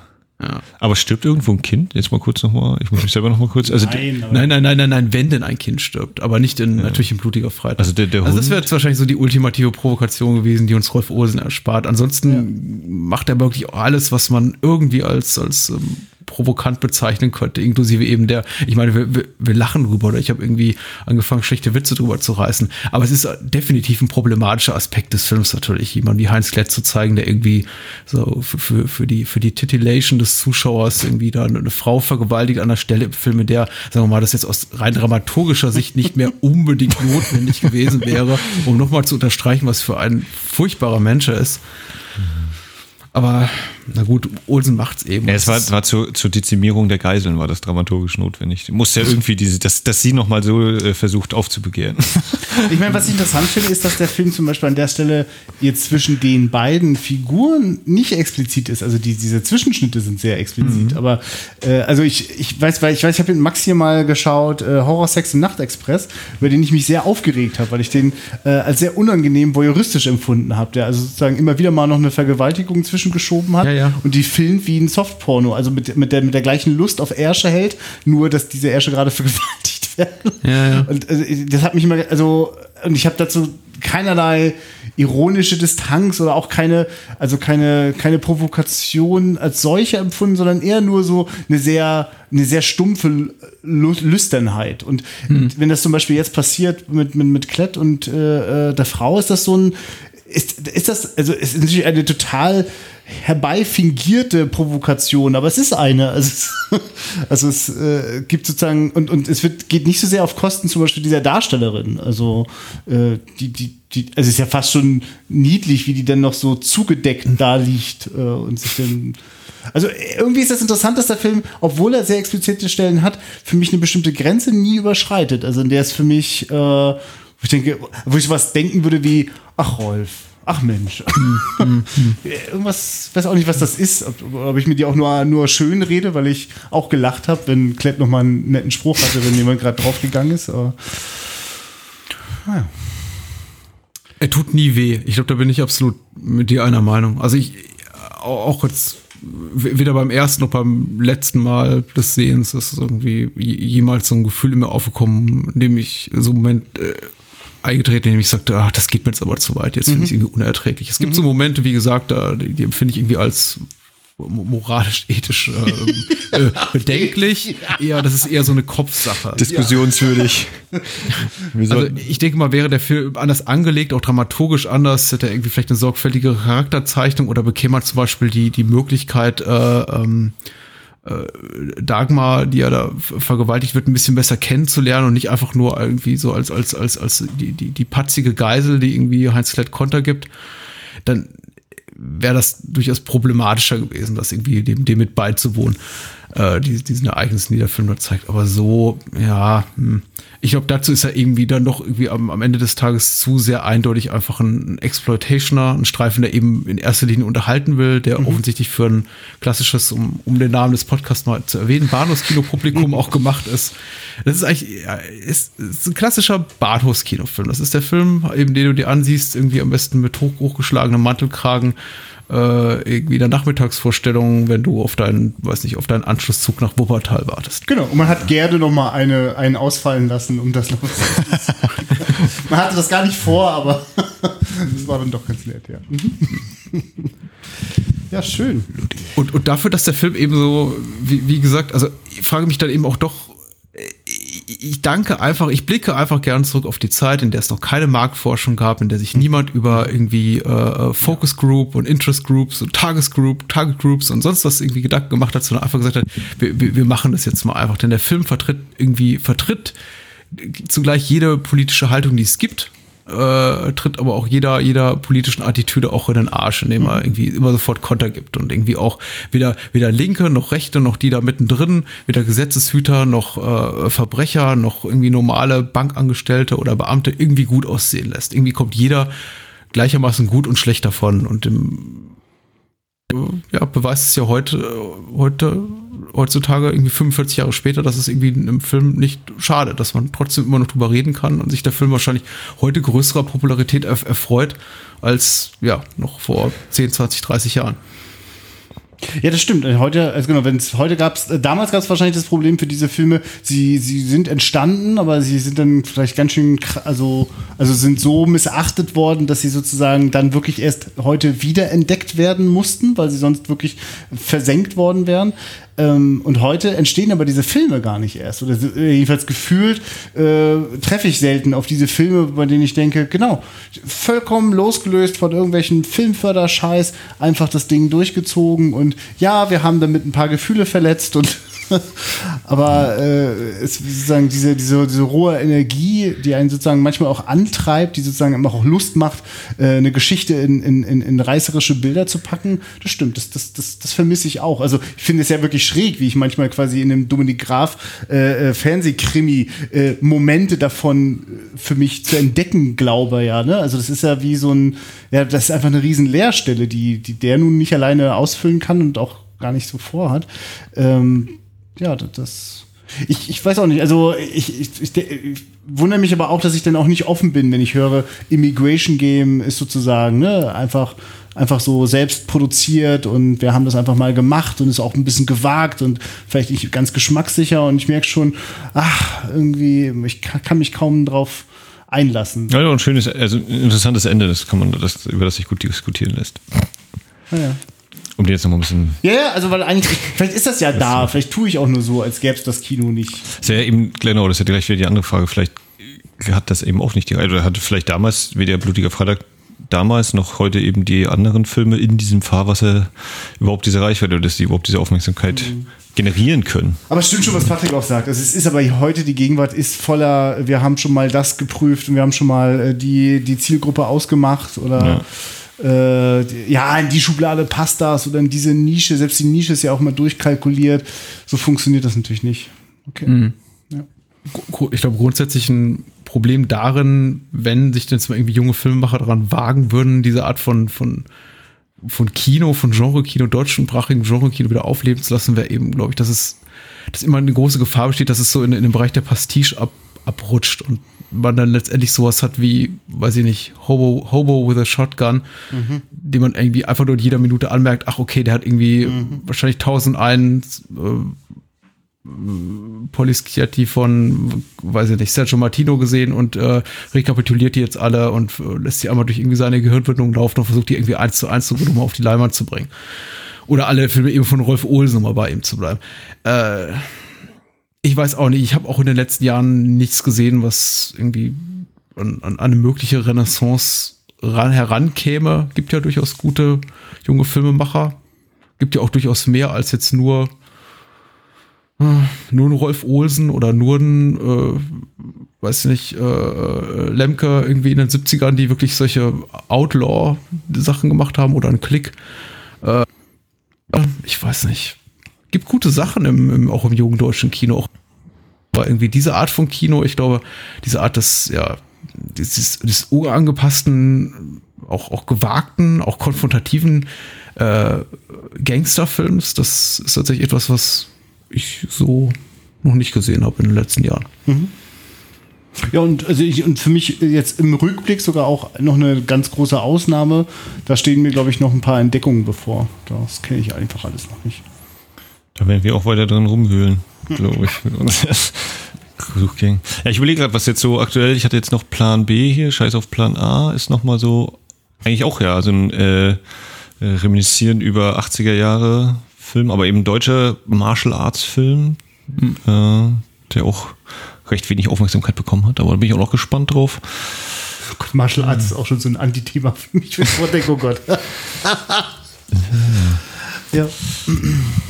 Ach ja, was ist mir aus dem Kino geworden? Ja, ja, ja. Drei alte Männer. Oder? Ja, wie, wie, gibt, gibt auch gute, gibt auch gute deutsche Filme. Gute deutsche Gangsterfilme gibt's auch. Ich bin ja äh, an der Stelle, ich glaube, ich habe ihn auch schon mal lobend erwähnt, sei mal jedem empfohlen, zum Beispiel Benjamin Heisen, Heisenbergs Der Räuber. Ein, ein vollkommen untersehener Film, der wahrscheinlich der beste deutsche Actionfilm der letzten zehn Jahre ist. Letzte, beste deutschsprachige Action-Krimi der letzten zehn Jahre ist. Hat kein Mensch gesehen, aber sollte man. Hm. Haben wir noch was zum blutigen Freitag oder sind wir zufrieden? Jo, Ich denke. Wir sind ganz gut durch, ja. Gibt es jetzt noch irgendeinen Wochentag ohne blutig? Also es gibt den Bloody Sunday, blutiger Freitag, Es gibt auch schon einen anderen Bloody Friday. schwarzer Montag. Es gibt The Good Friday. Oh, ja. Long, Long Good. Friday ist es sogar, ne? The Long Good Friday. Immer. Es gibt relativ wenig mit Donnerstag, glaube ich. Da, da reicht wahrscheinlich der Gründonnerstag. Aber es reicht ja schon, dass es einen Film heißt, der ist Thursday. oh Gott, jetzt, ich glaube, das erschöpft sich recht schnell. Ja, da kann man noch äh, Perlen ausgraben. Ja. ja. Ja, ja, ja. Gut, dann verratet doch mal, da ihr zu, zu Gast bei mir seid, welche Ehre, wo man euch Ja. so findet. Denn es mag ja irgendwie noch drei von 100 Hörern geben, die sagen, ja, Bahnhofskino wird auch ein bisschen langweilig jetzt so nach 223 Episoden und fünfeinhalb Jahren. Gib mir doch mal was Frisches, so ein bisschen junges Blut und Menschen, die irgendwie, die, die sich noch nicht schnurgerade der, der, der 40 nähern. Also, Äh, Ja, aber so, Zeit, Zeit, Zeit, um euren Podcast zu bewerben. Ja, wenn ihr mal so eintauchen wollt in das deutsche Kino, so mit äh, Ehe der Maria Braun oder Nazi-Kino wie Opfergang, da sind wir eure Adresse. nee, genau, äh, wiederaufführung.de, da findet ihr eben einen Film pro Folge. Und das jüngste, was wir bis jetzt hatten, war jetzt natürlich Hitlers Hollywood als die Superausnahme. Davor, das jüngste ist immer noch Natural Born Killers. Ja, das ist 1993. Äh, Und sonst sind wir aber, äh, bahnen wir uns äh, völlig unwissend und meist eben im Sinne des Erstsichtens äh, unseren Weg quer durch Zeit und Raum. Von 1909 oder 10 waren, glaube ich, mal unsere schwedischen Asta Nielsen-Dinger, die wir mal gefunden haben, bis halt bekanntere Sachen auch mal dazwischen, äh, wie Tote schlafen fest hier, The Big Sleep und gucken, was uns so vor die Flitte kommt. Genau, alte Filme neu entdeckt. Ihr findet uns auch auf Twitter, wieder auf Fürk. Also mit Wiederaufführung werdet ihr recht. Und, und ich finde auch, ich finde, ich finde am Podcast, zumindest wenn man sich ein bisschen im, im, im Genre-Kino bewegt, bei den Klassikern bewegt, so, so wie wir es tun, muss auch manchmal ein bisschen wehtun. Ich finde zum Beispiel auch sehr gut, dass ihr eure, eure DEFA-Filmreihe zum Beispiel durchgezogen habt, obwohl der eine oder andere wahrscheinlich gesagt hat, oh ja, redet, redet, redet doch mal wieder über Casablanca oder sowas. Und äh, ich meine, uns geht's ja auch ein- einigermaßen so. Ich meine, der, die Hörer im Allgemeinen bestrafen natürlich uns auch sofort, wenn wir uns irgendwie einen äh, philippinischen Action-Schund raussuchen oder irgendwie mal anfangen, über, äh, weiß nicht, Claire Denis oder so zu sprechen. Aber das gehört eben auch dazu. Und, Ja. ähm, Genau. Das Also, genießen wir auch. Ja, ja. Also das haben wir definitiv, also wir sehen auch sofort, dass würden wir die ganze Zeit nur über John Carpenter Filme sprechen, hätten wir sehr viel mehr. Oder über Sissy. ja, oder ist unser erfolgreicher Podcast. Die meisten ist- Abrufe haben wir bei bis Sissy. heute äh, noch für mich sehr bedenklich, wer genau uns dabei zugehört hat. Aber es hat uns auch nochmal den einen oder anderen neuen Hörer oder Hörerin beschert. Ähm, Aber das, also das, ne, so wie du eben sagst, das gehört ja vor allem auch dazu, in dieser Entdeckungslust eben auch mal so richtig auf die Schnauze zu fallen und zu festzustellen, schön, dass wir das geguckt haben und wahrscheinlich nie wieder gucken werden. Und es war auch durchaus der Anlass, also sich äh, Sachen vorzunehmen, die wir noch nicht kennen und von denen wir bisher gedacht haben, wir lassen das auch besser sein. Aber zu zweit haben wir uns oft getraut und das wird auch in Zukunft so bleiben. Warum sollten wir. Sachen gucken, wo wir schon wissen, dass wir uns danach in den Armen liegen und beschwören, wie toll das ist? Es ist auch wirklich schön zu sagen, okay, dann Fassbinder, ein zweites Mal. Ja, oder, oder eben vielleicht auch Sachen, von denen man denkt, na, die loben ja alle und dann, äh, ja, wie jetzt, oh Gott, oh Gott, nö, hm, ha. Das ist eben auch, ne, wenn man jetzt immer denkt, ja, wir gucken uns Filme an, das macht so viel Spaß. Nee, da ist auch mal so eine richtige Graupe dabei, aber auch das ist, das gehört dann eben zu. Dadurch weiß man dann die guten Sachen ja wieder viel mehr zu schätzen. Aber das Schöne ist, also wir könnten dann auch noch nie einen Film so richtig zerfetzen. Es gibt immer so eine, doch so ein, so, ein, so, ein, so ein Gen des Wohlwollens und das finden wir ja auch immer wieder, wenn wir euch zuhören. Also Patrick, das macht ihr gut im Bahnhofskino, dass ihr selbst die unfassbarsten Schrottfilme immer so mit, mit, mit ganz viel Sympathie begegnet und äh, mit, also auch, auch darin ja eine Wertschätzung ist. Das hat mich oft auch wirklich schon auf sehr abwegige und obskure Ideen gebracht. Äh, okay, ja, ich glaube, ich sollte auch das mal gucken. Sehr schön. danke, dass ihr hier wart und Danke, dass wir dabei sein durften. ich kämpfe und suche na, ich kämpfe mit der Abmoderation jedes Mal und suche irgendwie nach, nach all, all den Jahren immer noch nach dem perfekten Weg der Verabschiedung und das irgendwie mal so ein bisschen, weiß nicht, sch- schwungvoll über die Bühne Ja, zu bringen. Jetzt hättest du hier so Dann eine, so, ertappe ich, so eine aufklappende Gürtelschnalle oder so hättest du jetzt bringen müssen. dann ertappe ich mich bei dem Gedanken, äh, dass neun- 90 Prozent der Hörer wahrscheinlich, wenn sie merken, es geht schon auf das Ende des Podcasts zu, schon mal abschalten wahrscheinlich und sagen so, ach komm, die sind jetzt durch, jetzt kommt der übliche Mist mit, ihr findet uns bei bahnhofskino.com oder hört mal bitte Wiederaufführung und wir sind ja so toll. Was kommt denn bei euch als nächstes? Teaser doch mal. Äh, in der nächsten Episode, in der nächsten Episode spreche ich mit meinem, einem meiner, würde ich sagen, drei liebsten Filmblogger in Deutschland, nämlich mit dem Oliver Nöding. Ja. Über zum einen, Gott, lass mich nicht lügen, wir sprechen über Anaconda, äh, den Louis Loser Film von 97 und wir sprechen über Squirm. Das ist ein äh, Regisseur, mir gerade nicht einfällt, der äh, auch zur Gattung des Tierhorrors gehört, nämlich Wurmhorror. auch ein, äh, Das, das große bekannte Genre des Wurmhorror. äh, hochgradig, das gar nicht so klein ist. Wir werden das vielleicht auch noch erörtern. Also da gibt es ja irgendwie auch noch durchaus, durchaus ein paar Exemplare. Squirm mag ich tatsächlich sehr, sehr gerne. Also gern man eben einen Film mö- mögen kann, der sich irgendwie um bösartige Würmer dreht. Er ist insbesondere deswegen bemerkenswert, weil es so einer der ersten, ersten Effektarbeiten war von, von äh, Rick Baker, der später mit American Werewolf und so, oder so ganz, ganz groß wurde. Und es ist einfach relativ eklig, muss man sagen. Also man muss schon sagen, also es gibt einfach, es gibt einfach auch so, so eine Art von Tierhorror, da muss man eigentlich nur daran denken, was könnte da passiert und schon packt einen so ein gewisser Ekel. Und jetzt stellt euch mal vor, ein Tausendfüßler kriecht euch unter die Haut. Und äh, ja, Das, da, darüber dann beim nächsten Mal mehr. Ja, also ich lasse jetzt mal ein bisschen Druck aus der Hose.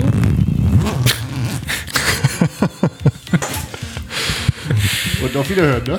Ja, gute Nacht.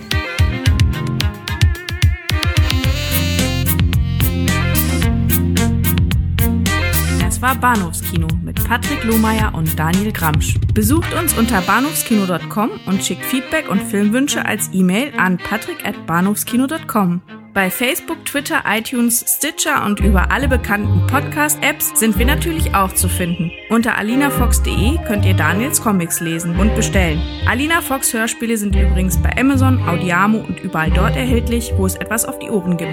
Natürlich auch im gut sortierten Einzelhandel. Vielen Dank fürs Zuhören und adios.